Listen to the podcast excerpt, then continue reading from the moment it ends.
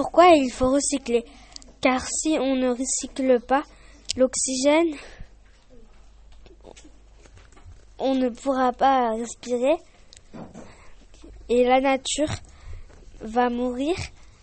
N'y a, s'il n'y a pas de nature, il n'y a plus d'animaux et après il n'y a plus d'humains. Nous, on recycle les, les lampes, les compotes, les compotes pour les animaux cordialement Asia.